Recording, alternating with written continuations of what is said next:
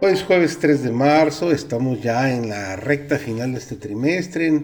Este mes de marzo se acaba este trimestre maravilloso del estudio del el libro de Hebreos. Estamos en la lección número 10 que se ha titulado esta semana Jesús abre el camino a través del velo. Una maravillosa lección. Servidor David González, nuestro título de hoy es Ellos verán su rostro. Es pues la fe, la certeza de lo que se espera la convicción de lo que no se ve. Nos dice, por supuesto, el libro de Hebreos, el capítulo 11, el versículo 1. No hemos comprobado esto en lo pasado al avanzar por fe para alcanzar las cosas que ahora vemos. La fe no consiste solamente en mirar hacia adelante a las cosas que no se ven. Se confirma contemplando la experiencia pasada, los resultados tangibles, la verificación de la palabra de Dios. Rogad Señor, aumenta mi fe. La fe aviva los sentidos y los hace trabajar diligentemente para producir resultados. La fe eleva y ennoblece las facultades del alma, capacitándolas para aferrarse de lo inevitable. Contemplando a Jesús, no solamente como nuestro ejemplo, sino como el autor y consumador de nuestra fe, avancemos confiando en que Él suplirá con su fortaleza todo lo que se necesita para cumplir cada deber.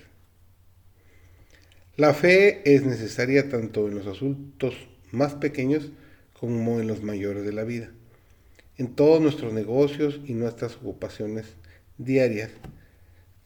La fuerza sustentadora de Dios llega a ser real para nosotros por medio de una confianza constante. Solamente la sensación de la presencia de Dios puede desvanecer el temor que para el niño tímido haría de la vida una carga. Grave él en su memoria la promesa descrita en Salmos 34, el versículo 7, el ángel de Jehová acampa alrededor de los que le temen y los defiende.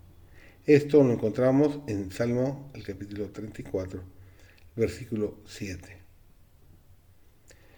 Si leemos las maravillosas historias de Eliseo cuando estaba en la ciudad, en la montaña, y había entre él y el ejército de enemigos armados un círculo poderoso de ángeles celestiales, podemos apreciar cómo apareció el ángel de Dios a Pedro cuando estaba en la prisión, condenado a muerte, cómo lo liberó y pasando por entre los guardianes armados y las macizas puertas de hierro, con sus eh, cerrojos y barrotes. Doquiera haya corazones llenos de fe que sirvan de conducto transmisor de su poder, no será menos notable su modo de obrar ahora que entonces.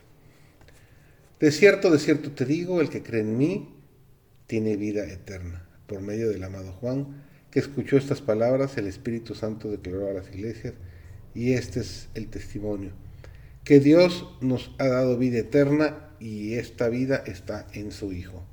El que tiene al Hijo tiene la vida, nos dice primera de San Juan, capítulo 5, los versículos 11 y 12.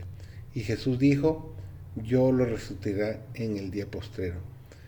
Cristo se hizo carne con nosotros, a fin de que podamos ser espíritu con Él. En virtud de esta unión hermosa de salir del Padre por la fe. Su vida ha llegado a ser nuestra. Los que ven a Cristo en su verdadero carácter y le reciben en el corazón, tienen vida eterna. Por el Espíritu es como Cristo mora en nosotros. Y el Espíritu de Dios, recibido en el corazón por la fe, es el principio de la vida eterna.